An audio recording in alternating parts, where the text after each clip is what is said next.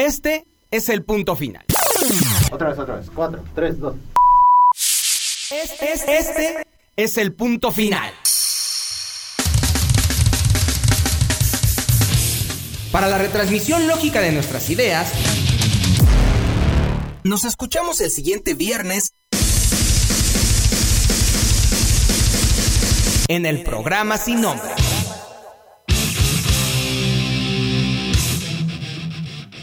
Por XR 57.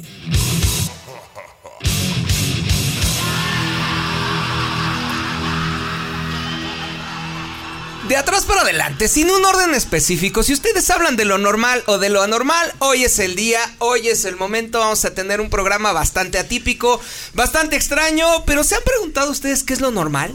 ¿Por qué tenemos que seguir los esquemas establecidos? ¿Por qué no empezar por el final? ¿Por qué no terminar con el principio? ¿Por qué las cosas tienen que ser como la sociedad lo dice? ¿Por qué se nos hace raro? ¿Alguna vez ustedes se han preguntado si son normales? O sea, ¿alguna vez han dicho, oye, es normal y, por quedar bien y todo? No, sí, todos somos normales. O, de alguna manera te hace sentir bien decir que eres anormal cuando eres más normal que los normales. Claro. O sea, ese es un problema, ¿no? ¿Qué diablos es la normalidad? ¿Qué diablos es la normalidad? Pero todos los que se sienten que son normales, se los apuesto que cuando se ven al espejo en algún momento lo primero que dicen, oye, es que tengo, sobre todo cuando cuando estoy solito, cuando estoy en lo, oscurito, ciertas manías o ciertas cosas o ciertas vivencias que a lo mejor me enorgullece y quedo bien platicándolas, pero otras que prefiero guardármelas porque son este son como muy privadas, ¿no? Ya sea para la cuestión personal, social, etcétera. Bienvenidos y como lo dice nuestra cortinilla de entrada que el día de hoy no pusimos porque vamos a terminar con la cortinilla de entrada. No es que no tengamos imaginación, simplemente somos el programa sin nombre. Bienvenidos a esta emisión que les tenemos preparado un programa bastante bizarro. De aquel lado del cuartito tengo el DJ de la selva, el experto en música electrónica, sobre todo la persona que le da orden, ritmo y beats a este programa, Joe Lopes. Joel, ¿cómo estás? Muchas gracias Paquito y muchas gracias a todos los que escuchan el programa sin nombre aquí en Spotify y donde nos puedan escuchar. Quiero dar la bienvenida a nuestra fotógrafa oficial, la que está en proceso de formación para volverse parte inamovible de este staff. Tan ahí recordamos que limpie sus cámaras. Exacto, Julie, todo lo que ustedes vean, recuerden que nos pueden seguir por nuestras diversas redes sociales, Spotify, Apple Podcast, tenemos Instagram, ya en su momento nuestro productor VHS Super 8, eh, A-Track. Exacto, 8 milímetros, etcétera. y cualquier cosa que vean grabada o, o fotografiada es de Julie. Gracias, Julie, por estar aquí con nosotros. De mi lado derecho tenemos al especialista en el erotismo, al alfarero erótico, a la persona que siete de cada cinco personas la prefieren aunque las matemáticas no cuadren, soldador del amor, que dos o tres personas en donde trabaja mueren, desfallecen por él, sobre todo un tipazo, próximamente va a ser papá y aparte dice que estudió ingeniería que a nadie le sirve, pero a él sí, y dice que él puede resolver todos los problemas de este universo debido a lo que estudió, porque todo tiene ciencia. Ingeniero Mario Luna, bienvenido. Muchas gracias, bienvenidos a este bizarro programa para puros datos bizarros. Eh, a, todos nuestros radioescuchas por escucharnos en Spotify y Apple Music. No, olviden seguirnos. Y haya sido como haya sido, o haya sido como haya sido, vamos a, continuar en esta orden de presentaciones. Y sobre todo, ya saben que no es que los deje al último a nuestros dos integrantes, pero merece una presentación especial. Primero que nada, productor creador del concepto Radiofusión, XR57 donde ha trabajado, coautor del programa Sin Nombre junto con un servidor porque siempre le digo que fue él, pero dice que yo lo ayudé, entonces está bien. La barba más sensual de la parte sur de la Ciudad de México. Aparte de todo le va a la América, en lo cual no sé si es bueno o malo, pero es bastante bizarro, ¿no? Esa barba que medio canosita, medio sensual y esa voz tan rasposa que a veces algunos hace que se les haga agua a la boca. Juan Carlos, ¿cómo estás? Caballeros y damas, bienvenidos a la información que les proporcionaremos a sus sentidos para privilegiar en su lugar otros modos no fenoménicos de ver el mundo a través del atismatismo auditivo, de la llamada realidad para percibir lo real, traficando con ese delirio colectivo que llamamos realidad en la perfecta sincronicidad auditiva. Esto es el nombre sin programa. El programa sin nombre o el nombre sin programa, ¿no? Exactamente. Bastante raro. Pero a mi lado izquierdo también quiero presentar a esta mujer que ahora habita en Dinamarca y que toma todos los días un Concord para llegar a estas instalaciones del programa sin nombre y hacer este programa sin O nombre. sea, es tan importante que hizo reactivar el Concord. ¿eh? Exactamente, hizo reactivar el Concord. Todavía. Ella es la atleta denominada para representar a Dinamarca y al programa sin nombre. Ella es Adriana Nafarrati. Hola, hola, bienvenidos y hoy estaremos platicando de cosas muy bizarras que probablemente tengan que ver con nuestra mente. Así que ¿Creen que sea con nuestra vamos No, mi, mi mente es bien bizarra. ¿no?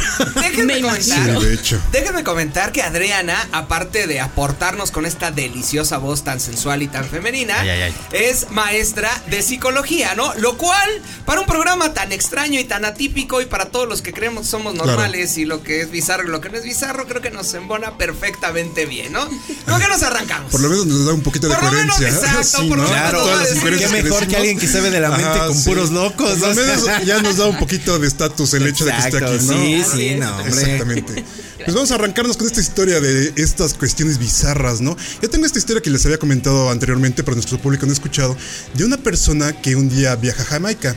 Esta persona se sube a un taxi, eh, lo lleva al hotel. Cuando se baja del taxi, es atropellado. Eso no es lo raro. Lo raro es que cinco años después tiene que volver a viajar a Jamaica. Llega al aeropuerto de Jamaica, toma un taxi. La curiosidad es que toma el mismo taxi que tomó hace cinco años. Lo lleva al mismo hotel donde estuvo cinco años. Se baja y lo vuelve a atropellar la misma persona que lo había atropellado cinco años atrás. Oh. Bueno, pues Este era un capítulo de la dimensión desconocida, ¿no? No, es que imagínate no la que coincidencia, ¿no? O sea, imagínate la coincidencia, a, a dónde llega a ser causalidad o coincidencia, ¿no? Esto está muy bizarro. Pues no sé, la verdad es que son cuestiones que no podríamos de- ¿Coincidencia? finalmente, ¿no? Lo bizarro hay que definirlo finalmente, ¿no? Lo bizarro no es lo mismo en español que en inglés, ¿no? Que es bizarro. Ver, bizarro ver, es esta parte extraña, ¿Viste esta parte pronunciación vikinga, este, hombre? La cuestión de extraña, rara. Es como estos carnavales que antes había, donde ustedes encontraban a la mujer gorda o a la mujer este, barbona, al hombre lobo, a estas frikis. personas todos frikis. Esta es la parte bizarro, porque finalmente en español eh, el bizarro quiere decir que eres valiente o estas cuestiones, pero no, son estas cuestiones raras de las que vamos a atacar el día de hoy. Híjole, es que definir lo raro hay que definir qué es lo normal. Raro, y lo, entonces lo- lo más, lo más normal que les puedo decir Exactamente. es que todos somos, todos estamos cuerdos. Y voy a citar a Dalí. Yo creo que Dalí es bastante random. Le preguntan, sí, no, le preguntan un día a Dalí, de hecho se lo pregunta a Jacobo Saludowski y le dice, oye Dalí, ¿cuál es la diferencia entre tú y un loco? Y Dalí responde, pues casi ninguna. Solo que Dalí no está loco. Ajá, ¿No? Entonces, claro. me dejó igual. Pues sí, no. Es como la interpretación de Philip K. Dick, ¿no? En El hombre del castillo, este, finalmente él crea una realidad donde eh, Alemania y Japón ganan la Segunda Guerra Mundial. Y esta realidad es la verdadera realidad que están viviendo en el libro, pero hay un libro que habla acerca de que Estados Unidos ganó la Segunda Guerra. Y este libro es compuesto a través del I Ching, que es este libro de destinos, de coincidencias que escribió, con, que escribió en la época de Confucio y que finalmente te va este, entremetiendo en una realidad de- dependiendo de la perspectiva en la que la veas. Entonces finalmente podemos ver que la realidad es solo una perspectiva. Es que la realidad es bien subjetiva, ¿o ¿no, Adriana? A ver, cuéntame, a ver, ¿qué es la realidad? Bueno, definitivamente si nosotros queremos hablar de normalidad o realidad, pues lo primero que tenemos que rescatar de manera psicológica es que la normalidad va a ir de acuerdo a una estructura social. La sociedad va a ser el primero que va a dictar ¿no? cómo nos tenemos que comportar. Y aquí podemos hablar un poquito de psicología de las masas, ¿no? de cómo las mismas normas se van predicando de acuerdo al bien común, ¿no? a una estructura donde no sabes por qué lo haces, pero tienes que, tienes que correr el 31 de diciembre cuando suenan las 12 campanadas para que viajes, ¿no? O sea, cosas bien bizarras. Pero normal, estructuras sociales previamente aprendidas. Pues finalmente es como el tiempo, ¿no? El, con tiempo es un constructo social.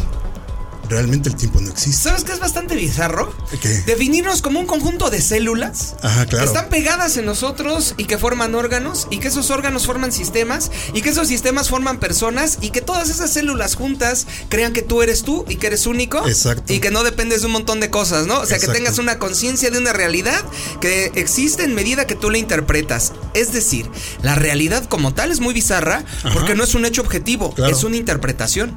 Y hay Sí, que claro. recordar que aparte este, todos tenemos un doble, un doble, doppelganger en alguna parte del mundo, ¿no? Sí, O claro. sea, ¿te imaginas?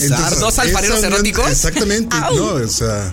Pero, el otro también bueno, será dicen que son- alfarero. Dicen que si nos encontramos se implosiona el universo, ¿no? Sí, exacto. Bueno, pues bien dice Cerati, ¿no? Desordené átomos tuyos para hacerte aparecer. O sea, qué Exacto. Las- intenso, qué bizarro. Es que todo lo, bi- todo lo bizarro tiene un origen, pues a veces único, ¿no? Por ejemplo, a mí se me hace muy bizarro eh, que nosotros tenemos la idea de lo que es la medición, como decías, del tiempo. Ajá. Y tú ves la definición del metro, de lo que es un metro, y ni siquiera tiene nada que ver con lo actual. O sea, con tú, tú dices, mide un metro y pues agarras una regla y lo mides. Claro. Y si supieras que es el número de longitudes de onda del gas argón krypton, dices, No entendí. ¿De dónde pero- salió eso? Pero está muy bizarro, ¿eh? Mario. Sí, sí, sí. el número de longitudes de onda y Por eso tenemos un físico random aquí. Est- ¿Cómo estamos viendo a Mario en su plenitud. Exacto, o sea, exacto. Son de esas cosas ¿no? bizarras, Ajá. ¿no? Que tenemos la percepción del tiempo, que realmente es un concepto que nosotros inventamos y que hoy en día rige todo. Porque todos nos regimos con un horario. Bueno, el Sí. ser humano tiene esa necesidad de tener el control, ¿no? O sea, No lo tenemos. Sí, pero Sí, los definitivo. animales no viven con, con el tiempo y les vale, ¿no? Claro. Ellos tienen que comer, les da Por eso hambre y hablamos van de que no tienen la percepción de la vida y la muerte. Solo Sí, claro. existen. Creo que deberíamos de ser, son más felices que nosotros, por eso yo creo. Sí, porque no se preguntan todas estas cosas. Viven por qué sí. las cosas son bizarras. Exacto. Exacto. ¿Por qué, la- por qué o hay coincidencias no? tan fuertes, ¿no? Claro. No sé, ejemplo, se escribió una novela del Titán Ah, y sí, sí. unos Ah, años sí. después se hunde el Titanic, ¿no? Claro. eh, puede ser coincidencia, no sé, es algo bizarro que pasó, es algo pues que encontré también de, de- a partir de este tema porque la verdad eh, cosas bizarras que me hayan pasado más bien en vivencia, No. que yo conozca algo así como lo que me contaste hace ratito Ajá, claro. el chavo este de que lo atropellaron. No, pues fíjate que esa novela fue hecha en 1898 por Morgan Robertson. Exacto. Esta novela tenía este el orgullo de llamarse El Titán. Después de unos años, en 1212, se hunde el Titanic. La cuestión es que el Titán, eh, su mes de naufragio que decía, era en abril. El Titanic se hundió en abril. Los pasajeros y tripulación eran 3000 y en el Titanic eran 2207. ¿Ok? Botes salvavidas en el Titán había 24. En el este, Titanic había 20. La velocidad al chocar del Titán eran 25 nudos y del Titanic 23. Demasiada, Demasiada coincidencia, ¿no? Claro. Otra de esas coincidencias que encontré por ahí es la muerte de. Stephen Hawking, ¿no? Que dice que el tiempo es relativo y todo esto, ¿no? Que nos explicaba que la muerte de Stephen Hawking ocurrió un día que muchos consideran significativo. Cumpleaños 139 de Einstein, Ajá. eh, el aniversario luctuoso número 300 de Galileo y el día de Pi, ¿no? Entonces, Sí. qué raro que Stephen Hawking siendo un físico Reconocido. muy reconocido, un científico de Claro. la más alta novela, de la más alta calidad, pues se muera en un día de esos, ¿no? Sí, exacto. No, no, no, no, no es, o sea, no me, no me queda claro cómo darle una, una explicación científica. Una, No, y fíjate, hay una historia también de un niño que rebotó, ¿no? Está Joseph Ficklock caminando por una calle de Detroit en los años 30, cuando desde una alta ventana cayó sobre él un niño. Un año más tarde, el mismo niño volvió a caer sobre él de la misma ventana. Yo ya le Ficklock dicho, ya, mijo, como ya el niño ¿no? No, no. sobrevivieron. invítame a O salir. sea, No, como la persona que, les que le cayó cuatro veces un rayo y cuando lo entierran, que muere de viejo, Ah, le cae un rayo a la tumba, ¿no? Exactamente. la escena de que Dios falló, ¿no? Decían, ¿Cómo no te vas a morir? Por si como que no te vuelvas a levantar, no, es que está muy cañón que eso. Hay muchas cosas random, yo creo que las iremos desglosando a lo largo del programa. Antes de irnos a canción y que te ceda la palabra, algo muy random, algo muy bizarro es ponerle limón al arroz. Pero punto, continuamos. Es muy bizarro, pero bueno. Vámonos a esta canción. En el 2005, en la cúspide de la bizarrez, se estrena Rock Swing, álbum de matices deslizables bajo la producción de Alex Christensen, en la temible idea de un vocalista consagrado de a los éxitos de rock, un tratamiento estándar. Y es entonces cuando el grunge sucumbe al swing. Smell Like Teen Spirit. No, él no es Kurt Cobain, él es Paul Anka. Load up on guns and bring your friends. It's fun to lose and to pretend. She's overboard, she's self assured. Oh no, I know a dirty word. Hello, hello, hello, how low? Hello, hello, hello, how low? with the lights out, less dangerous. Here we are now. Entertain us. I feel stupid, contagious. Here we are now. Entertain us. I'm a lotto, an albino, a mosquito, my libido. Yeah.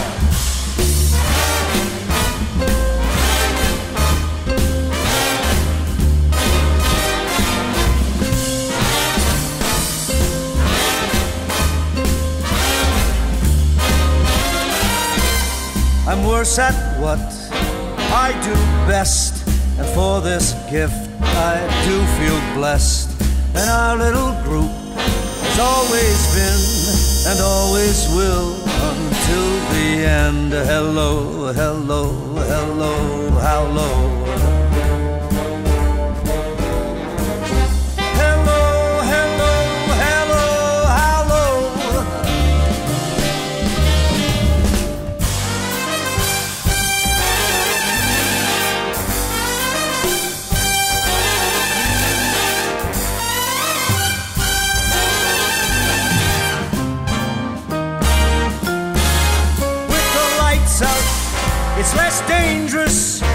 we are now. Entertain us. I feel stupid, contagious. Here we are now. Entertain us. I'm a lotto, an albino, a mosquito, my libido. Como todo lo bizarro, sigue siendo este programa bizarro que tenemos aquí algunos problemillas. Bizarro. Pero bueno, totalmente bizarro es esta versión de Smell Like Teen Spirit. No, no era Nirvana, era Paul Anka, que en el 2005 se hace un encuentro con el grunge y el grunge decide convertirlo al swing. ¿Por qué no? Y entonces produce este disco que se llama Rock Swings, donde hace unos covers de The Cure, R.E.M. y Soundgarden.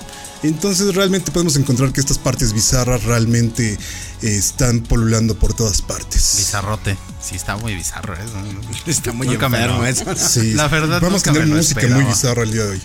Bueno, ¿quién tiene un dato curioso? Uy, yo tengo bueno. A ver, dato bizarro. Bueno, por ahí, bizarro. Encontré una historia de alguien que se llama, ahorita te digo, bueno, se supone que Paco esta persona, no. Esta persona, este, dejó plantada a su novia y su novia se suicidó, ¿no? Ajá, y sí. el hermano de esta persona, de, de la chica que se suicidó, perdón, va a buscar a la persona que la dejó plantada y le da un balazo, Ajá. pasa por acá y va a dar la bala a un árbol. Ajá. Entonces, después de eso, él el hermano de la chica pensó que ya lo había matado y él se suicida también. ¿no? Afortunadamente no le pasó nada, nada más le, rozó la bala al susodicho que dejó Sí, a la sí. chica plantada.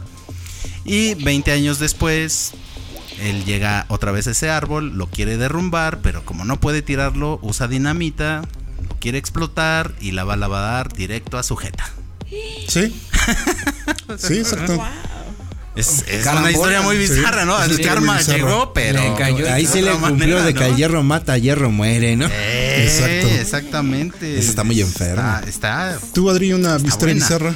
Pues miren, si ubicamos como historias bizarras dentro de la psicología, ¿por qué no rescatar el que muchas veces buscas que tu pareja se parezca a tus padres? Eh, Ah, eso es muy enfermo. No, está enfermo. no, no les toques ese, te- ese tema a estos muchachos, por favor. Sí, hay mucha gente aquí con daddy issues. Yo busco una madre que me acabe de criar. Sí, sí, sí, lo he dicho y es bastante bizarro, pero a ver. Eso es que me echaron nodriza, Sí, dice sí, exacto. Tengo mucha sed. Pero venga. Ay, Dios. Eso es bizarro. Definitivamente vamos a ubicar que Freud nos dice que dentro de las, del desarrollo psicosexual del ser humano pasa un- un- una etapa donde empezamos a vivir el complejo de Edipo. Este complejo de Edipo, recordemos esta tragedia griega de Sófocles, donde Edipo se casa con su mamá, Con Yocasta. por- con Yocasta, Yocasta, ujú. ¿no? Y definitivamente sin saber, ¿no? Porque recordemos la historia, llevan a Edipo como al, al bosque para que lo puedan matar justo por, por la situación que da el oráculo. Y después Edipo llega a matar a su padre y se casa con su madre sin saberlo y tienen cuatro hijos, ¿no? Entonces, si nosotros lo, lo llevamos a nuestra realidad, muchas veces las personas replican en su pareja la imagen de sus padres, ¿no? O sea, ¿por qué? Pues porque simplemente no fue superado y tenemos este proceso de enamoramiento donde hay muchas cosas en común con tus padres. Entonces es muy importante empezar a ser consciente de esto. Entonces repite la tragedia griega. Eh, sí. Repetimos la Oye, en tragedia tu griega. experiencia, ¿qué tan común es? Entiendo que no podemos decir que se establece como una ley porque hay factores, Ajá. pero en tu experiencia, Adri, ¿qué tan común es? Es muy común, es muy típico eh, darte cuenta cuando llegan las personas y te platican sobre su pareja y de repente empiezas a hacer como este Match. match, preguntándole sobre sus padres y ahí es donde detona todo, ¿no? Pero en la tragedia de Edipo es de, del, del hijo, hombre, a la mamá. También se da al revés. de- Sí, de- claro. Eh, Jung, de Electra, ¿no? Jung lo, lo cataloga como el complejo de Electra, ¿no? O sea, no es Freud, sino Jung. Y Jung dice, el complejo de Electra es justo esta función donde la mujer se enamora del padre, ¿no? Y tiene esta necesidad de cubrir la imagen de su padre o de trasladar la imagen de su padre a su pareja, ¿no? Entonces, va a ser muy normal que de repente te encuentres a una mujer que te habla así como súper cute y así como de cuídame y cuidado cuando te dicen, oye bebé, Oh, papá. Ah, sí, no. Claro, ¿no? O sea, ¿por qué? Porque entonces te estoy diciendo que Porque estoy diciendo, me "Oye, mami, siento oye, papi". protegido con. Claro. Si te dice, oye Sí, papi, tú le sí. dices bebé, aguas, ¿eh? Porque Le están dices muy mami, o sea, sí está muy, Mami. muy Está cañón. súper enfermo. Qué chiquita. Sí. Bizarro. Ay. Está bizarro. Iremos por niveles, traemos otras psicológicas muy buenas, así que creo Ah, no, que será falta la otra. primera. No, no, a ver, otra, otra, ya, No, no, no, vamos, continuamos, continuamos. Bueno, hay otra historia ahí. Al terminar un día de trabajo en 1974, unos obreros de la constructora Downing de Indianapolis, Estados Unidos, dejaron una bola de acero para demoliciones de 5 toneladas colgando de una grúa de 60 metros del suelo. Cuando volvieron a la mañana siguiente, la bola había desaparecido. Ante el pasmo de la policía y de todos los afectados, la bola nunca fue encontrada. ¿Qué demo? No, pues sí, se, sí se armó de un cambio el que se la llevó. Es bizarro, ¿no? Es bizarro. bizarro eso. A mí, ¿sabes que también lo como me da eh, curiosidad? Sí. Cómo los Simpson de repente predicen cosas. ¿no? Han predicho O sea, muchas muchísimas Simpsons, cosas, sí muchas muy coincidencias bizarro que han eso, hecho. Eh, ejemplo, el más, el más estúpido que he visto de los Simpsons es como, este, pues, eh, predijeron el Farm Bill, ¿no? Sí. Hace muchos años ellos eh, en un programa, en un capítulo, van como a una feria y están ahí, ¿no? Unos chavos con lentes de realidad virtual y todo esto, cuando todavía ni existían. Ajá. Y así se llamaba, ¿no? Yard Work Simulation, o sea, que quiere decir simulador de, de Sí. jardinería. Entonces, después llega el juego este de Farmville, eh, pero pues ellos lo hicieron en 1998, después en Farmville, no sé. Todo lo que pasa en tu vida, después. te juro que ya pasó en un capítulo de los Se Simpsons, lo ¿eh? juro, O sea, sí, te lo juro. no hay manera de que no te vea reflejado en algún capítulo. Lo- y, y lo que venga en la historia de la humanidad, te lo juro que ya sucedió en un capítulo de los Simpsons. Es bastante bizarro, ¿no? Lo de lo- Sí. cómo predijeron la, la presidencia de Trump, ¿no? También. o sea, no, pero dijeron cuando una chava iba a agarrar el corazón de Paco Coba y le iba a decir, no lo No necesitas. necesitas. Pero les digo que todo lo que puedan vivir ya ha sucedido en los Simpsons. Sí, lo bueno es que mi corazón es de goma y rebota. Autocorrecto. No, entonces- regresa a su lugar, dice. Regre- es como boomerang. Es como viven, exacto. No me duele. A Una ver, de estas Mario. historias bizarras, Ajá. por ejemplo, es la física en sí. O sea, la física moderna que conocemos hoy en día se basa en el estudio de cosas que no vemos y no sabíamos que existían. Ajá. ¿No? Hacíamos el cálculo de los átomos y nunca lo habíamos visto. De hecho, la humanidad nunca ha visto un átomo. Hasta apenas hace un año que, o dos que Google pudo ver un átomo. Y la idea que la gente tiene del átomo es muy bizarra porque creen que es como una especie de universo. ¿No? Claro. Tienes en- un centro y los electrones girando. Y no, es una nube. Esa es la forma real de un átomo. Se ve como si fuera una bolita, una canica. Sí, todos piensan que son núcleo y ahí rodando, Electrones, ¿no? Los electrones. Pero lo más chistoso es que luego decimos, ¿cómo puedes crear algo sin verlo? Y nosotros hemos podido manipularlo, utilizarlo, predecirlo a nuestro antojo y nunca lo vimos. calcularlo. y- O sea, le damos con imaginación. La historia comienza dos mil años antes de Cristo cuando un filósofo llamado Demócrito, de hecho se, se bautiza la palabra de átomo, Ajá. y, y, o sea, me está diciendo que en más de, vamos, sin exagerar, por lo menos en cuatro mil años nadie vio un átomo. Jamás. Jamás. Jamaicas. Eso está random. Eso Sí. es- de hecho, estudiábamos lo que se sentía. Y eso es lo más chistoso, ¿no? Porque hoy en día incluso hay partículas que le llamamos cuasi partículas, ¿no? Ay. Las conocidas como fotones, por ejemplo, es un ejemplo de cuasi partícula. que parece que tienen masa, se ve como si tienen masa, te afectarían a ti como si tuvieran masa, pero no tienen masa, o sea, son fantasmas, no existen. De hecho, tal así el rayo láser puede cortar titanio y no tiene masa. El rayo No, láser. no puedes agarrar un láser. Y eso es muy bizarro. Sí. Porque realmente estamos hablando de realidades alternas. Hay una personas, hay unos físicos que creen que esas masas existen en otros planos dimensionales que están al mismo tiempo viviendo aquí. Y eso que se pueda doblar el tiempo eh, también está bizarro, ¿no? Está bizarrísimo. Eso de que Pues el experimento de la rendija, ¿no? También. El eh, experimento de la doble rendija es súper bizarro. Tenemos Ah, sí, dos que- rendijas, dos emisores de electrones que puedes ver como si estuvieras aventando pintura en una pared. ¿Va? Y cuando las Tú dices, prendo inciso A, se ve el A. Prendo B, se ve el B. Como dos pinturas diferentes. Cuando los prendes al mismo tiempo aparece un tercero. Y dices, oh, a ver, espérate, ¿qué está pasando aquí? ¿Qué no? demo? Pones un detector a ver qué está pasando. claro. Avientas los dos y desaparece. Ya te sale A y B. El tercero desaparece. Sí. Quitas el detector. Me sonó infidelidad. ¿eh? Quitas No, no, sí, sí, Quitas sí. el detector. A ver, una manguera de pintura, avienta un chorrito de pintura, otra manguera de pintura, avienta un chor- chorrito de pintura. bizarra la mente ¿eh? un Señoras y señores, Paco. No, Paco no, no, Coba. no, no, eso se llama. Es muy Sorullo. bizarro, amigo. Es muy Sorullo, bizarro. Pero imagínate, ese es lo chistoso que en este experimento. Paquito, ¿sabes qué es lo bizarro? Que por eso te tenemos aquí en el programa. no, no, no, no. Y lo más chistoso es que parece que en este experimento, cada vez que tú quieres detectar esa tercera sombra, es como si supiera que la quieres buscar y desaparece. Y Ajá. aparece es como si fuera inteligente. Y esto es lo que nos da la idea de que las partículas son inteligentes. Y tienen su propia física tal así que hoy en día el hombre más cercano a poder resolverlas pues fue Schrödinger y Feynman. Feynman, Richard Feynman. Richard Feynman, es alumno de, de Oppenheimer, Oppenheimer, este que hizo la película, que muy bizarro. Que Todo el mundo dice en Oppenheimer que hizo la bomba atómica. No, fue Feynman. Él fue el del Richard secreto. Feynman, sí. No, pues sí, hay- aquí yo tengo otro A ver, dato échale. que está muy bizarro. Es, es algo que se llama la tumba de Temerlán. Temerlán fue un infame conquistador, ¿no? Turco del siglo XIV, cuya tumba fue excavada en 41 por soviéticos.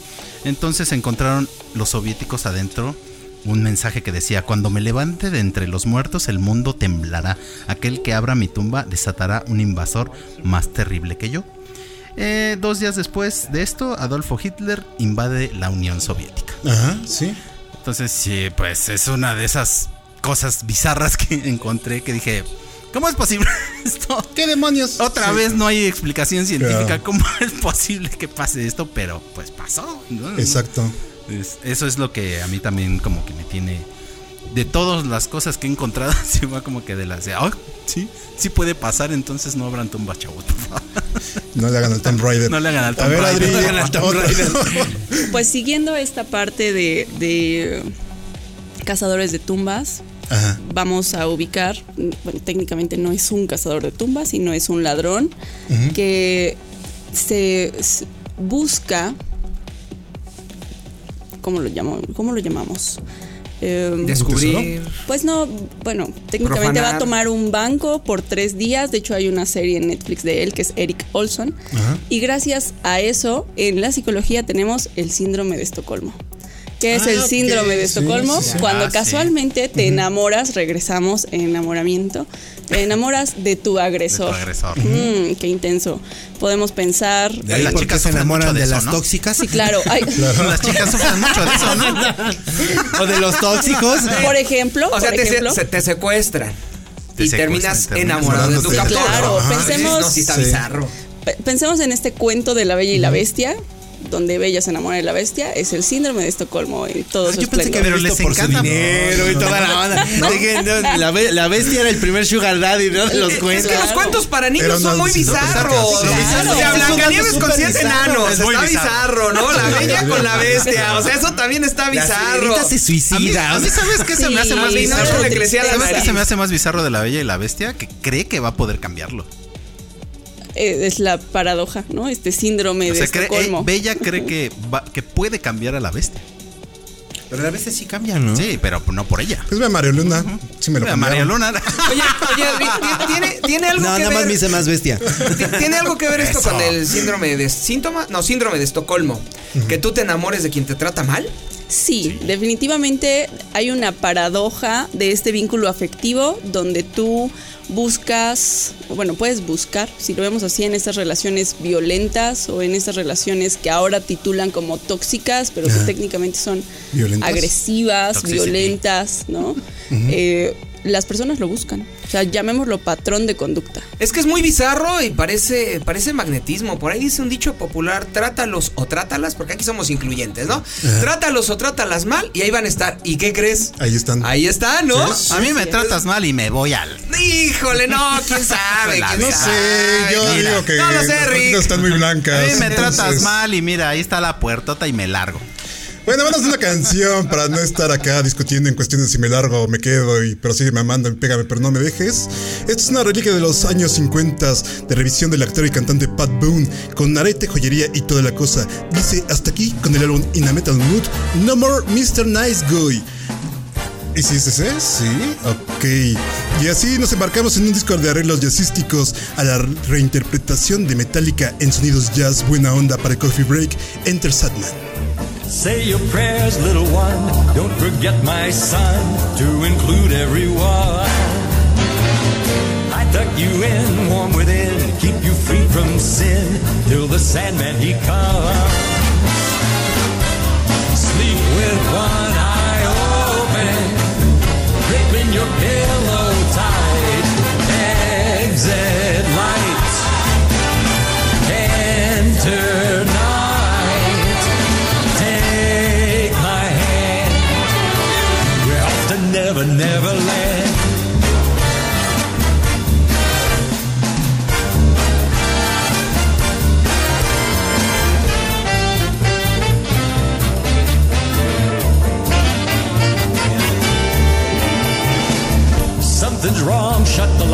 Heavy thoughts tonight, and they aren't a snow white. Dreams of war, dreams of liars, dreams of dragons fire, and the things that will bite. Sleep with one eye open, gripping your pillow tight. Exit light, enter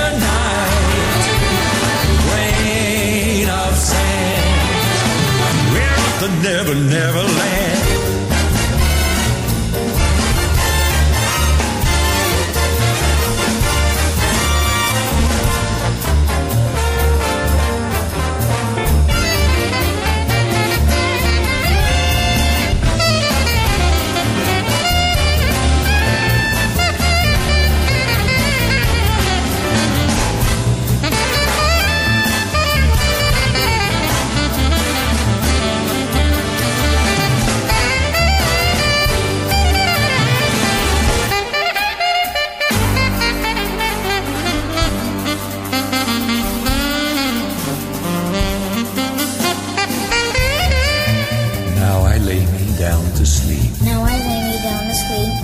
Pray thee, Lord, my soul to keep.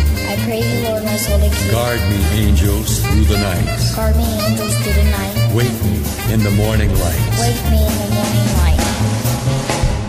Hush, little baby, don't say a word. Never mind that noise you heard. It's just the beasts under your bed, in your closet, Set light.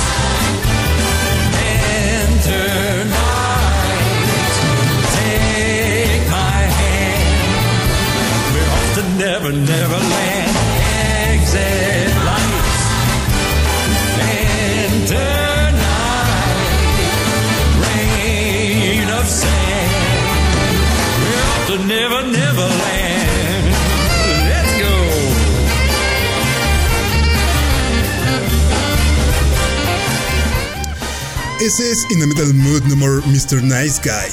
Él es Pat Boone, que tuvo sus mejores momentos en los años 50 y principios de los 60. Fue tan popular que solo le ganaba Elvis Presley. A pesar de esto, Pat Boone consiguió y siguió activo como cantante y actor.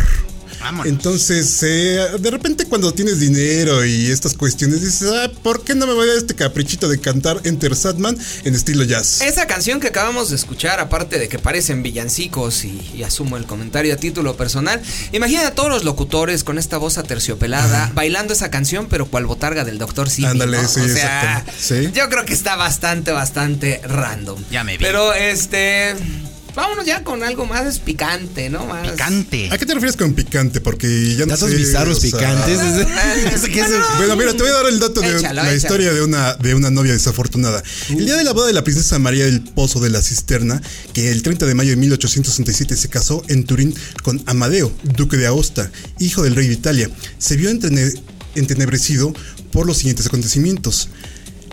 La encargada de su guardarropa se ahorcó. El portero del palacio se cortó el cuello.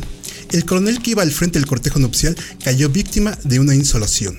El jefe de la estación murió bajo las ruedas del tren que iba a llevarlos en la su luna de miel.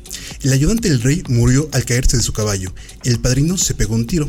Yo creo que ya la pareja nunca más fue feliz, ¿no? Entonces, después de todos estos acontecimientos. Indicios del destino. No, divorcio al otro Sí, día, es como de- creo. Sí, era como indicios de no te cases, no te cases, no te cases. Sí, no, sea, el Por warning no sign. es. ¿no? Sí, ¿no? Desde el insolado yo ya hubiera dicho, me caso contigo mejor. No, no. Estuvo.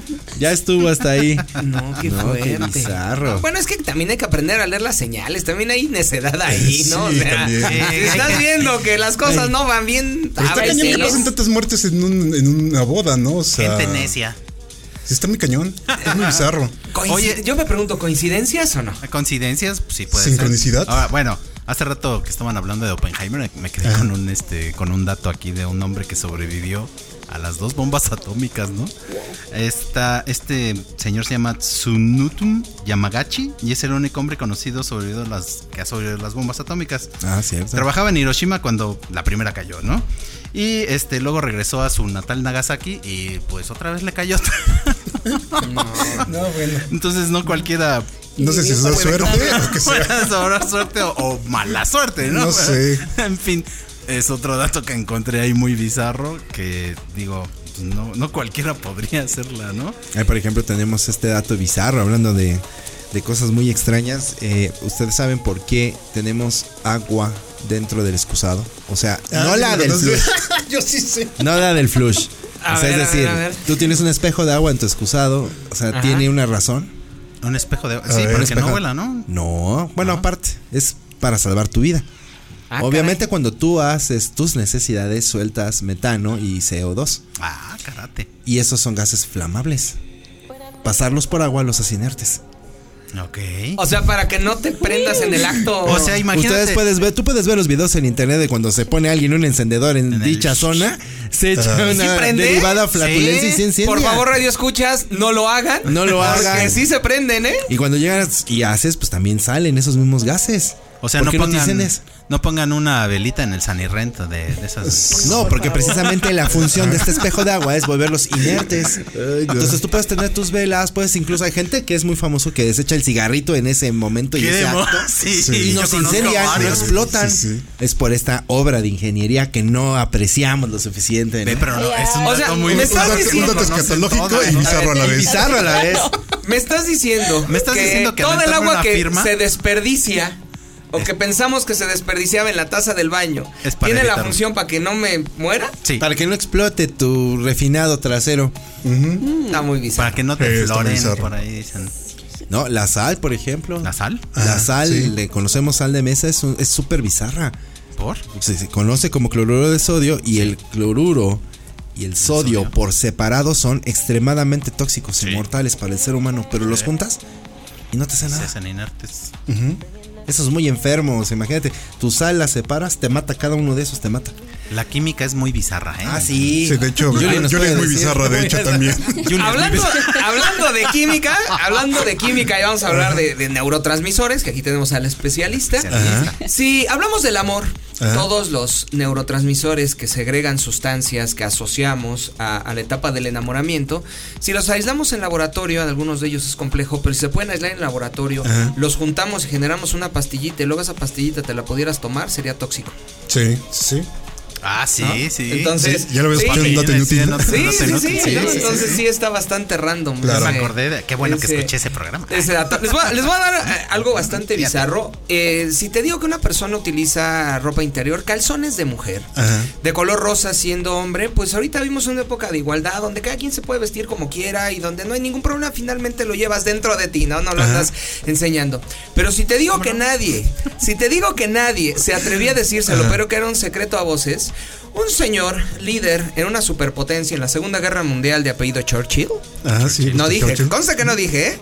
Era famoso porque solamente tener ropa interior de mujer rosa y era lo que ocupaba durante toda su vida. Sí. Pues yo creo que decía como Mero Simpson es por mayor comodidad. Entonces, no lo sé, pero sí está bastante bizarro porque en esos años, y ahorita ya afortunadamente podemos hablar de que cada quien hace con su vida y con su guardarropa un papalote. Pero estamos hablando en un momento a mediados del, del- del siglo XX donde todavía estas cuestiones de ideología y sobre todo los colores estaban estereotipados y que quizá uno de los líderes, ¿no? De, de- de- más, eh, fuertes. más fuertes de la Segunda Guerra Mundial Viriles, tuviera esa manía o esa costumbre. Esos son los peores. Híjole. Los serios son los Entonces, peores. Yo no sé, yo no sé a quién le enseñaba los calzones, ¿no? Eso puede ser Exacto. otro. Y yo no creo que no se los hayan visto porque de vez en cuando le tocó la del mecánico que está agacha No, y se le veía. Es que quién lo iba a cuestionar, o sea, quién le iba a decir, oye, este, ¿por qué? Pues nadie, ¿verdad? Yo, Pero tengo, yo tengo un dato bizarro que no es bizarro, pero pues se va a convertir en bizarro en el momento que lo comente. Ustedes recordarán Eso que es muy bizarro, hace, ¿eh? hace un año eh, falleció la reina Isabel II. Hoy es el aniversario luctuoso de la reina Isabel II. Hace un año, Juan Mario Luna perdió su fe fatal. Eso es muy bizarro. ¿Estás de acuerdo? Sí, no, sí. Bueno, sí. pero esta historia de música este, también bizarra está el caso de Robert Johnson. Robert Johnson era este guitarrista que fue una eminencia en la guitarra, este cuate tocaba blues, pero realmente nació en el gueto. Cuando se acerca a los guetos, a estos bares donde tocaban blues, él quería aprender a tocar la guitarra. Se acercó con varios maestros y realmente no podía tocar ni una nota bien. Entonces le dijeron, ¿sabes qué, chavo? Este, vete de aquí, no sirves para esto, ¿no? Llégale. Y él le llega, se va y de repente, una semana después, regresa, ¿no? Y le dice, ¿puedo tocar con ustedes? Le dijo, no, ya te dijimos que le llegues. A ver, ¿qué quieres tocar, no? Ahora pues toca, a ver. Y de repente empieza a tener un, este, un virtuosismo en la guitarra que ni siquiera los maestros podían tocar las notas que él tocaba o la forma en que la guitarra, tocaba la guitarra. Entonces viene esta historia de que él se fue al crossroad, a ese Encrucijada. Encrucijada, encrucijada. donde se encontró al diablo e hizo un pacto con él. Para todos nuestros radioescuchas jóvenes, si han visto una marca Johnson, pues de guitarras, Ah, sí. que es una de las más famosas del mundo, se lo demos a él. Este señor eh, de color serio, ¿no? De afroamericano, eh, pues para empezar era mal visto por el color de piel en estos años y no, como dices, Juan Carlos, no podía tocar absolutamente nada. De hecho, nadie lo quería. Sí, ¿no? De la noche a la mañana y hasta la fecha lo consideramos uno de los más influyentes de la guitarra, es más quizá uno de los tres mejores guitarristas de la historia, ¿no? De la noche a la mañana. ¿Y sabes a quién le pasó el mismo caso? A Jimi Hendrix. Dicen Sí. que Jimi Hendrix no tocaba nada la guitarra. Ni una sola Ni nota. una sola nota. De igual se desaparece una semana, regresa y se vuelve el de Jimi Hendrix Experience. Yo tengo otro dato ahí hablando de Hendrix. A ver, échale. Eh, el compositor George Frederick Handel era alemán. Ajá. Vivió en el número 25 de Brook Street en Mayfair, Londres. ¿no? 240 años después, Jimi Hendrix vive ahí. O sea, no. ¿Cómo puede ser que.? ¿Cómo? Sí. O sea, lo bizarro es que un nazi vivía ahí, es ¿no? que, Ah, que ok. este compositor alemán que era reconocidísimo Ah, en- ya, ya, ya. Ah, con perdón. mucho de los, uno de los más importantes de la historia, un- o sea, un gran músico, Ajá. vivió ahí y luego 240 años llega Hendrix a vivir ahí mismo. Ahí se inspiró. Sí, también. Es que hay muchas cosas. Hay muchas cosas bizarras. bizarras de ahí también, o sea, no, Hablando- y más de lo que dices. Hablando de los judíos, a ver, Adolf Hitler Ajá. Le declara Sí, la sí. guerra, no de manera formal, pero todos sabemos el odio sí, que sí. tenía la raza judía, ¿no? Ajá. Hablaba Bueno, de una raza superior. ¿Sabes qué para mí es muy bizarro? ¿Qué? Hitler no era alemán, para empezar. Hitler era no, austriaco. Hitler me dio un promedio de unos 70, o sea, Sí. lo que yo mido, ¿dónde está la altura de la raza superior? Hitler eh, no era de piel completamente sí, ¿no? blanca. Ah, Los no. que no, no nos gusta tanto decir que somos morenitos, decimos moreno claro. Pero ok, Hitler no tenía los ojos claros, se lo podemos Sí, ver no, en no, los no. videos. Hitler tenía los ojos, los ojos oscuros y lo peor, los padres de Hitler eran judíos, por Claro. lo cual Ah, sí. él era judío, ¿no? Eso Sí. es bastante bizarro. Es bastante bizarro. Más bizarro que estuvo nominado al Premio Nobel de la Paz. Sí. O sea, sí, es irónico que el hombre que causó el holocausto y la guerra más histórica en, en toda nuestra En la historia. existencia Claro. eh, haya sido nominada a este tipo de premios, ¿no? Y hablando, por ejemplo, de pactos con el diablo, eh, han oído la, la historia del, del Codex Gigas, ¿no? Estamos hablando de una historia de un monje que lo castigan y lo obligan a escribir, este, la Santa Inquisición Sí. lo obligan por sus ideas a escribir toda la Biblia y le dan un, corto periodo de tiempo, obviamente no lo iba a lograr, estamos hablando de la Biblia, son Claro. 3 millones de palabras, más de 3 millones, y al final este cuate pues se le aparece el diablo, hace el trato con él y el diablo le escribe la Biblia y al otro día aparece el libro con manchas de sangre y el libro existe. Sí. El libro está, está guardado y no lo han terminado de descifrar. El libro loco, escrito en una noche. Ajá, sí. y está completa, solo que tiene cuatro libros más. Que eso es lo que todavía no logran interpretar. Vámonos. Está bien bizarro esa cosa. Sí, de hecho. A ver, Adri. Aquí, ah, va, Adri, sí. Bueno, pues hablábamos de, de muertes, de bombas, etcétera. Y bueno, el último caso que traigo lo titulé La mente es muy potente. Vamos a viajar a Missouri con un científico que tenía muchas ganas de ver qué tan real puede ser lo que nosotros procesamos y cómo nos afecta en una situación física. ¿Ok? Entonces se va a una penitenciaría y les dice, tengo un proyecto, habla con el reo, el reo estaba obviamente en este proceso para tener eh, una, una muerte trágica dentro de la penitenciaría y le explica cómo va a ser el experimento. Y el reo le dice, ok, entro porque me estás dando la opción de que si sobrevivo me puedo ir sin ninguna pena de muerte y salir de la cárcel. Entonces, ok. Hacen el experimento, llegan a, un- a un, a un espacio donde le dicen al, al reo que pues se tiene que recostar y que le van a abrir una pequeña fisura a la altura de la muñeca con la finalidad de que vaya desangrándose poco a, poco, a poco y que puede tener la suerte de que su sangre se coagule y entonces es cuando puede sobrevivir. Lo que el reo no sabe es que jamás le cortaron la muñeca y solo había en la parte de abajo, porque le explican que su sangre va a gotear Ajá, y sí. que pues hay una, una Un contenedor. un contenedor, una cubeta metálica, ¿no? Y entonces que ahí va a escuchar cómo va cayendo su sangre. O sea, es lo que le dicen. Pero jamás hubo un corte y solo había un- una pequeña toma de agua donde el científico iba modulando la- el goteo. Ajá. Y entonces llega un momento donde el reo empieza a perder color, el reo empieza a sentir taquicardias, porque él lo único que escuchaba era una gota que caía, ¿no? Y pensaba que era su sangre, ¿no? Llega un momento donde el científico detiene el goteo y la persona muere por un infarto cardíaco. Muerte por, por Oh. Por placebo. falta de sangre. Muerte por placebo. O sea, lo que crees, creas. Claro. Sí, claro. De ahí la idea Porque de la Matrix, digo, tu mente lo hace real. Jamás le cortaron. padre. Él estaba completo, no perdió una gota de sangre y pues la mente es muy potente. Claro. Oye, Sí, qué eso fuerte. está, eso está Bueno. muy, muy bizarro. Muy bizarro. Bueno, me vino a a la mente al doctor Jacobo Greenberg, ¿no? Cuando Ah, sí, estudia a esta chamana, a, Sí, a Pachita, a Pachita. de estas cirugías psíquicas, ¿no? Donde aparentemente operaba a la gente. Lo sabría. Le salía sangre, le salían las tripas, pero realmente, pues no lo No. sabría, ¿no? O No, sea, más bien el poder de la mente era como un montaje, Sí, una claro. especie como de obra de teatro, vamos a decirlo No así. sé, dice Jacobo Greenberg que no, que él Pues, vio cómo eh, abría eh, pues y es cómo que- creaba un órgano en su Es que propia el mano. problema es que Jacobo Greenberg desaparece, ¿no? Pero ¿sabes qué es lo más bizarro de Jacobo Greenberg? Que desaparece. Al mes desaparece la esposa, a los dos, tres meses desaparece la esposa. Y resulta ser que nunca la encontraron, nunca supieron qué onda. Cuando se clasifican los archivos de la CIA, se encuentran documentos firmados por Jacobo Greenberg. Y él estudiaba el poder, o sea, de hecho él estaba preparando una investigación acerca del poder de la mente. Esto de Ah, Pachita sí. sí. es bien interesante, a lo mejor le dedicamos un programa, pero les adelanto porque sí es muy bizarro, Es ¿no? tan Machines? bizarro que lo peor es que había medidores de campo y había cambio, cambio en cuando estaban operando, había manipulación de tu energía. Ajá. Electromagnética, eso estaba ¿Sabes muy qué es muy bizarro? Que los exorcismos sí sirven. Sí, también. Como Llámale como un tratamiento alternativo de choque consciente, psicológico y todo lo que me digas, o como que de verdad te sacan al chamuco, pero los exorcismos sí sirven, ¿no? Eso es muy bizarro. Vámonos a una canción antes de que sigamos con estos datos bizarros, ¿no? Este es del álbum 2005 Has Been, producido por Ben Folds en la, estética, en la estética espacial de la gente común. El capitán Kirk, alias William Shatner, acompañado de Joe Jackson, nos deja esta joyita bizarra a la original de Pulp. Esto es Common People.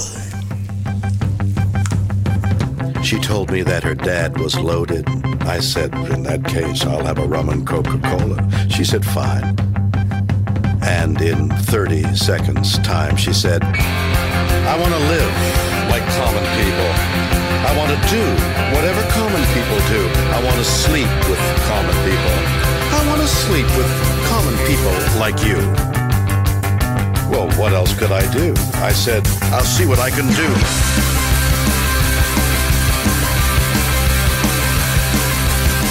I took her to a supermarket. I don't know why, but I had to start it somewhere. So it started there.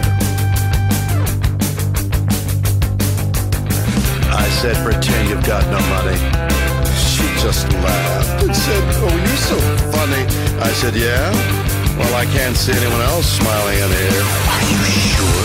You want to live like common people? You want to see whatever common people see?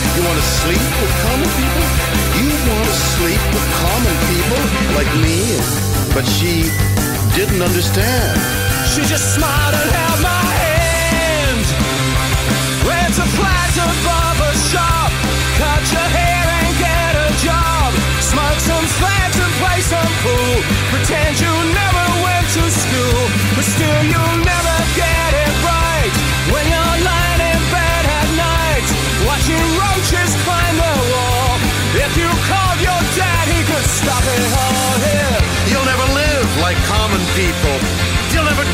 whatever common people do. You'll never fail like common people. You'll never watch your life slide out of you and dance and drink and screw because there's nothing Because else there's to nothing do. else to do.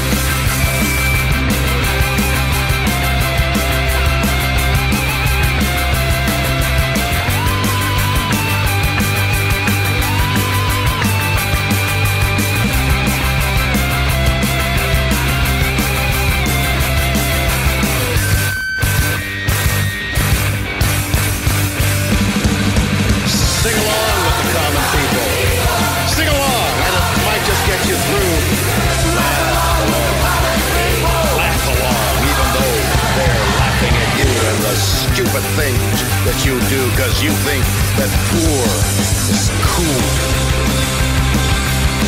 Like a dog lying in a corner, they'll bite you and never warn you. Look out. They'll tear your insides out because everybody hates a tourist. everybody hates a tourist, especially one who thinks it's all such a lie. Yeah, and the chip stains grease will come out in the bath. You will never You will never understand, understand how it feels to how it live your feels to life, live your life with no with no meaning or meaning control, control and and with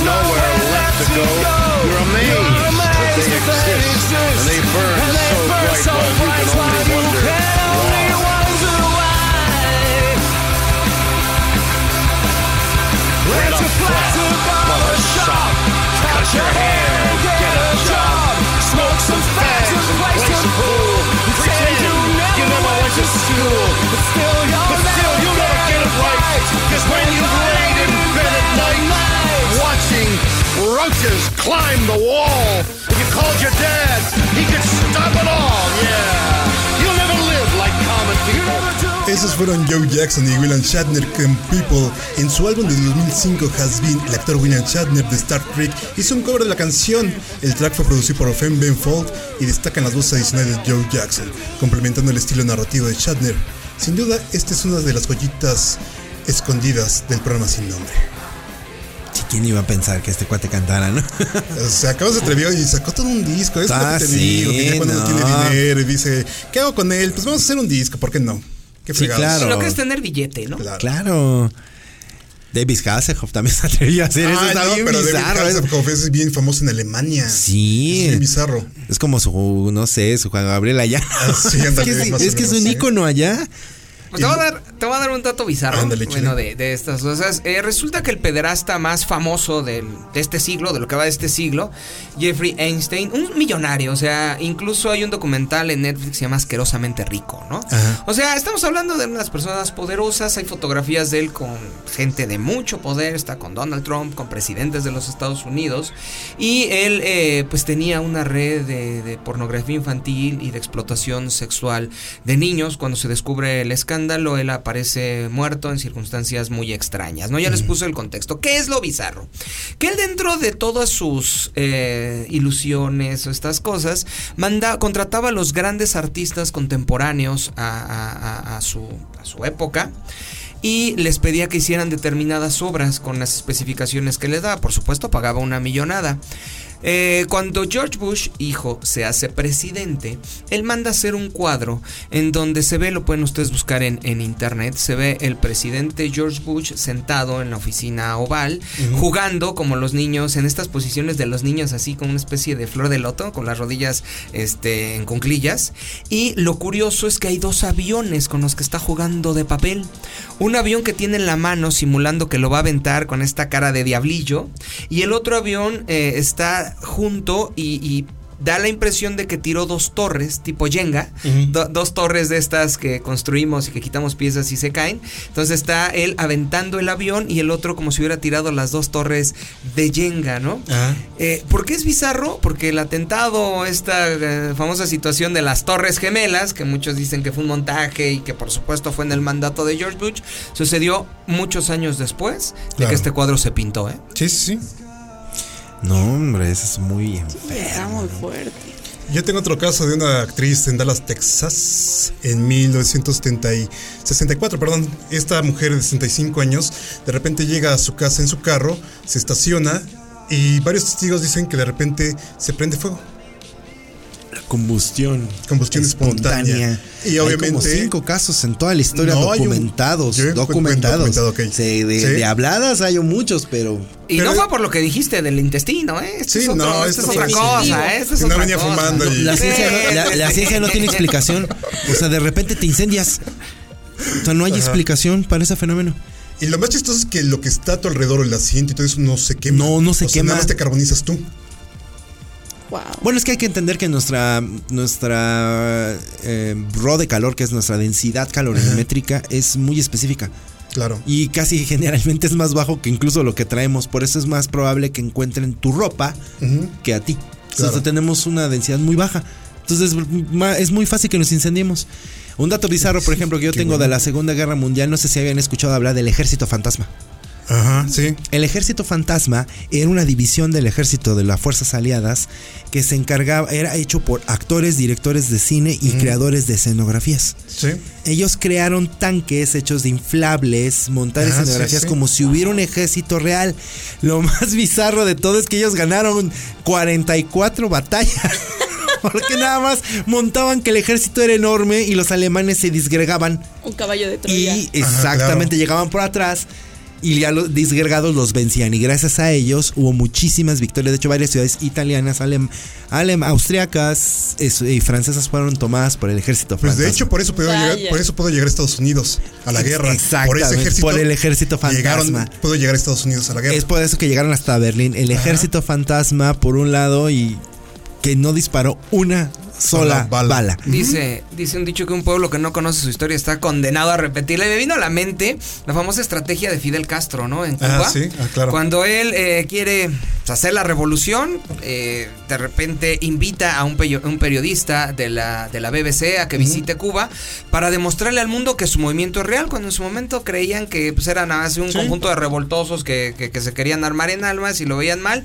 Castro empieza a publicar, empieza a transmitir por una radio casera y este que su movimiento es real y que tiene cientos de personas que están dispuestas a liberar la isla. Cuando llega este, este periodista, eran un conjunto de máximo 30 personas, en donde ya tenían su coreografía hecha, donde le decía, y le, le da un recorrido al periodista y le dice, mira, este es nuestro campo de entrenamiento, ahí están las, tres, las Ajá. 30 personas entrenando. Lo distraía tantito, le daba la vuelta, hace cuenta, a, a- a un circuito, eso se cambiaban de ropa y dice, este es nuestro comedor, y ya estaban comiendo, ¿no? Se cambiaba tantito, iba a otro, a otro circuito y le decía, mira, este es nuestro este campo de ejercitamiento, así nuestro gimnasio. Y seis o siete eh, sí. escenarios, lo cual eh, cuando publica este periodista ahí es cuando se le empieza a dar seriedad al movimiento cubano, pues resulta que se publica a nivel mundial, porque pues, la trascendencia Claro. de estos medios, de que era real el movimiento, y entonces los ojos de todo el mundo, entre ellos de estas potencias que apoyaron a Castro, decidieron que el movimiento era real y que había posibilidad de ganar, cuando realmente los guerrilleros eran contados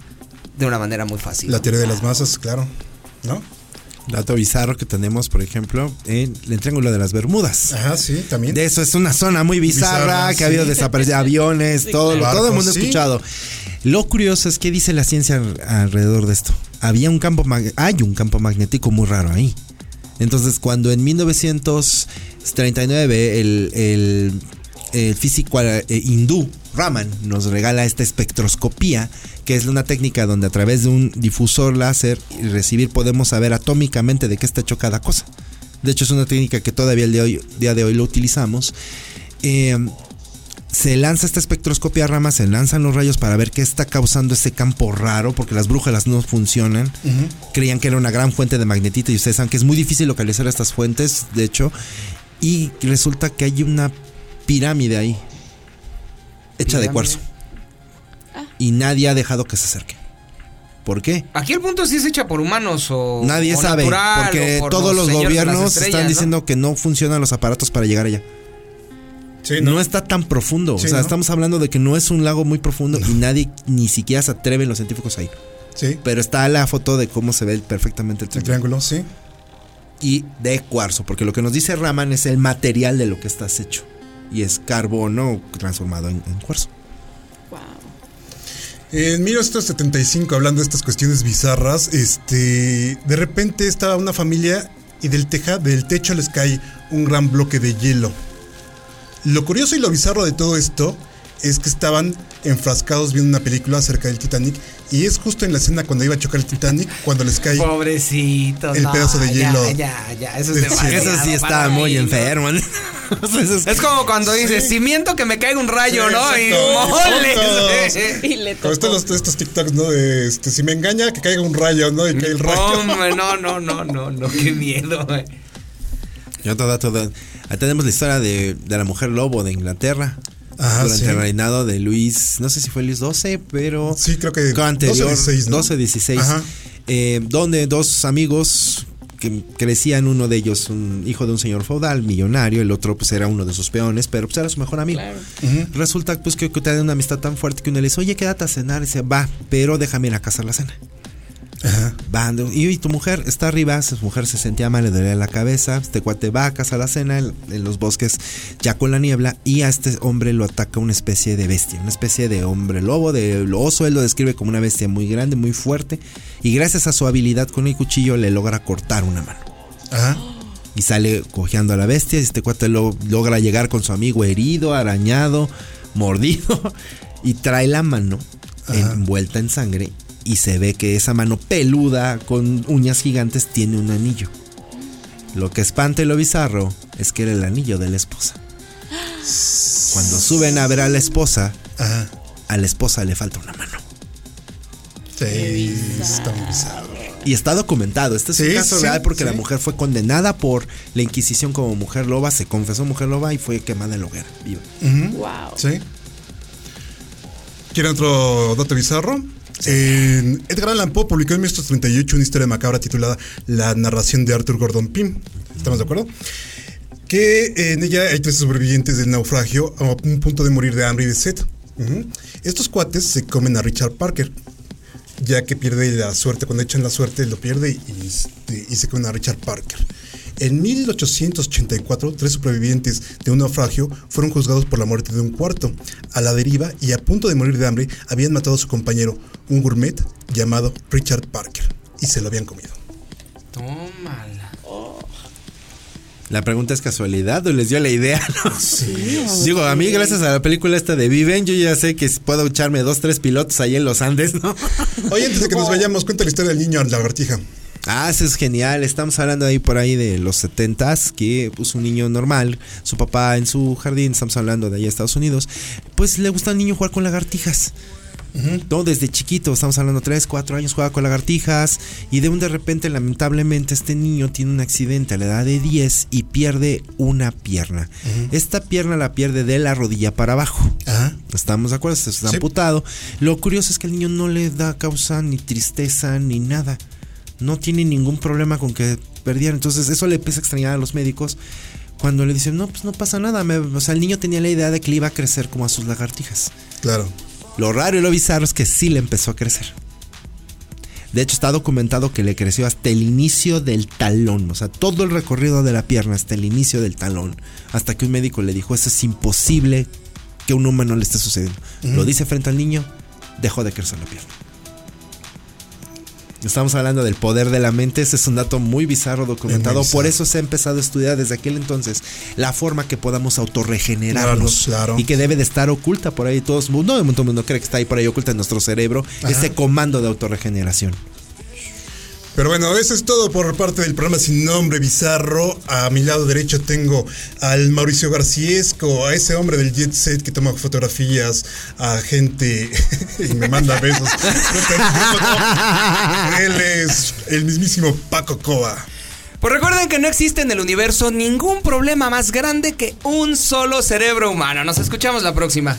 En mis enfrentes tengo al mismísimo Alfredo Erótico, al poseedor de todos los datos bizarros e inútiles, ya que su carrera totalmente podríamos decir que fue un dato inútil.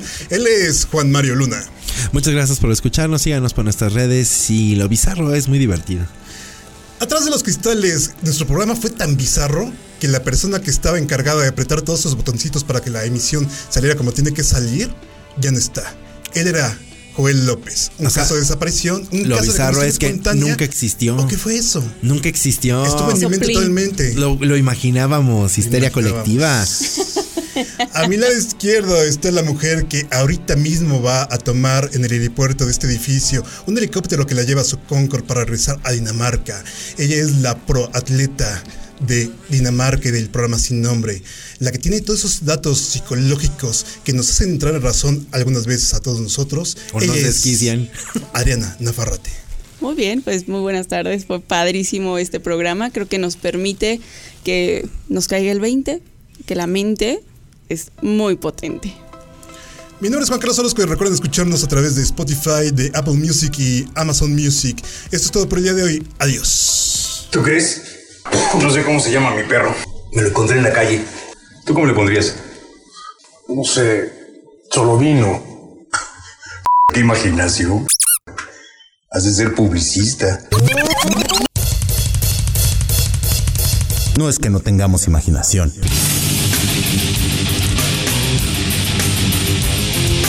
Simplemente es el programa sin nombre. A través de XR57.